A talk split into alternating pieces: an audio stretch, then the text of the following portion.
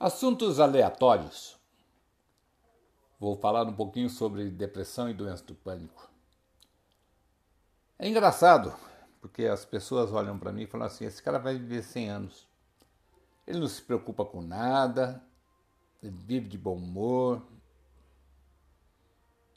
vai viver muito tempo, porque é muito tranquilo. E a verdade não é bem essa. Quem me conhece mesmo bem de muito tempo sabe que eu tive doença do pânico, que está diretamente ligada à depressão.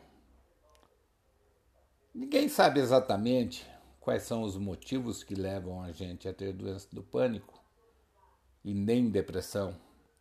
Existem algumas hipóteses que são viáveis, mas a gente precisa descobrir realmente a causa.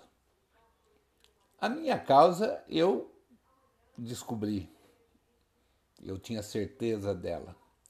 Eu só não encontrava um meio de sair dela, daquela causa que me atemorizava. Ninguém melhor para se falar de doença do pânico que não seja alguém que tenha passado por ela. Eu tive essa desgraça de doença do pânico e posso falar. Por incrível que pareça, ela começou exatamente no falecimento da minha sogra, que faleceu também, por incrível que pareça, de tétano em pleno século XX. A gente não acredita numa coisa dessa. Como é que uma pessoa pode morrer de tétano em pleno século XX? Aqui eu quero deixar um adendo para aqueles que não se preocupam com vacinas. Com aqueles que dizem que vacina não é bom, que é prejudicial, que você vai acabar adquirindo a doença por causa da vacina. Isso é tudo bobagem. A única coisa que eu falo para vocês, não deixem de tomar as vacinas nos devidos prazos. Porque por um descuido você pode morrer, como minha sogra faleceu naquela época, de tétano. Pois bem, após 16 dias de sofrimento toda a família e eu acompanhando de perto o desenrolar da situação, comecei a assumir que a morte era um fato. E não tinha como deixar de se encarar que era um fato. E como todo ser humano, tinha medo da morte e percebi que ela rodeava todo santo dia, esperando um bom momento ou uma grande chance para agir. Quando damos importância maior a ela, a tal da morte, ela se torna temida e você começa a se preocupar com tudo ao seu redor.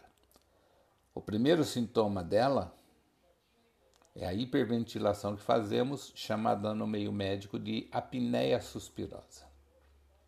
Você oxigena o sangue mais do que necessário.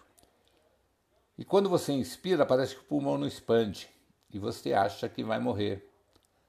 Aí você começa a suar frio e respira mais rápido, e a coisa vai até que alguém resolva te dar um tremendo de um tapa para você voltar à realidade com o choque ou deixar você desmaiar, porque daí o seu organismo toma conta e põe tudo no lugar.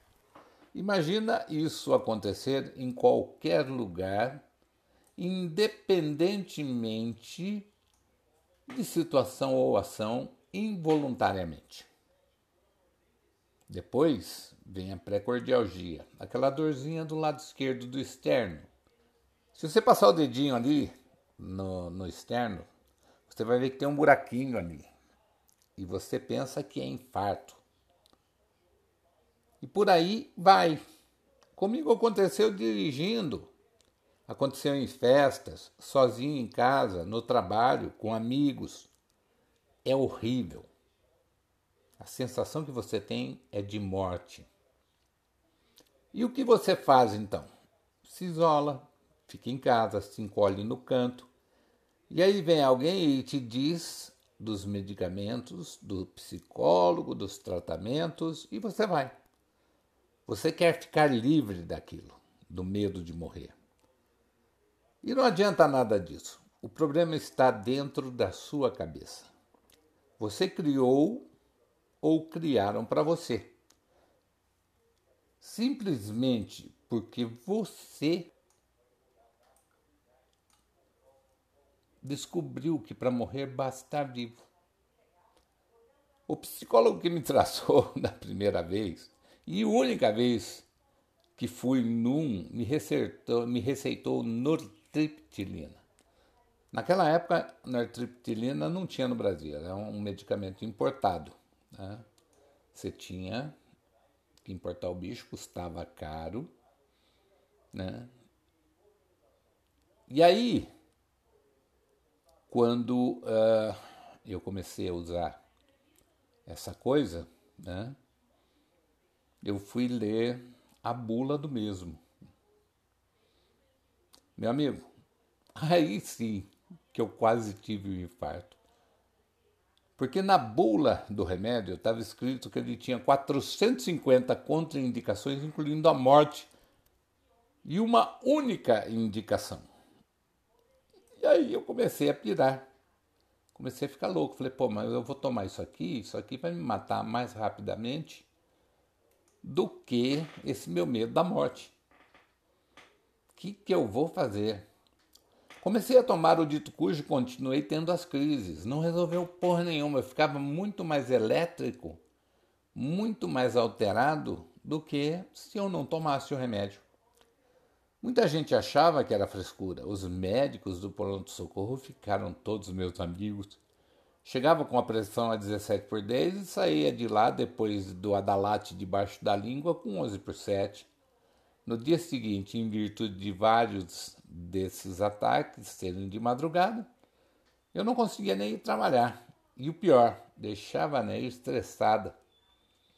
E ela não tinha nada a ver com isso.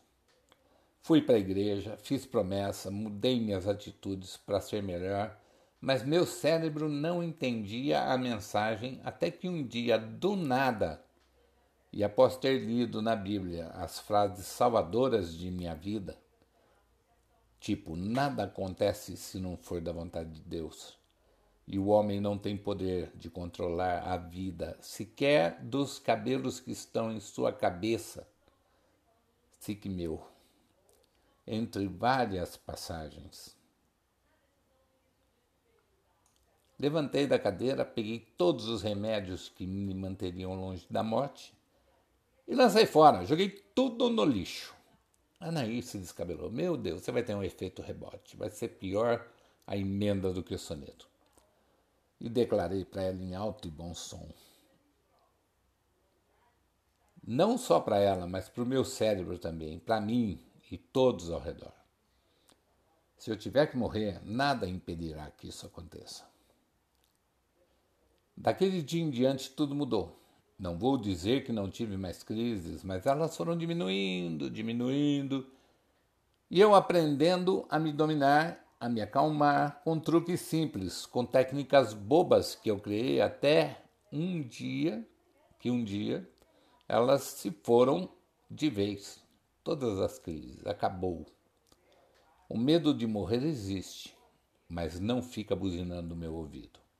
Afinal, a vida é bem legal. Na realidade, eu não diria que a gente tem medo de morrer. Não. A gente tem medo de sentir saudades da vida. Faz muito tempo que essas crises acabaram, graças ao bom Deus. Quando fico um pouco mais ansioso, eu falo com Deus: toma conta que é demais para mim. Eu não tenho poder para fazer nada, eu não tenho condições de resolver nada. Me desliguei de muitas coisas inúteis e hoje dou valor ao que realmente vale a pena.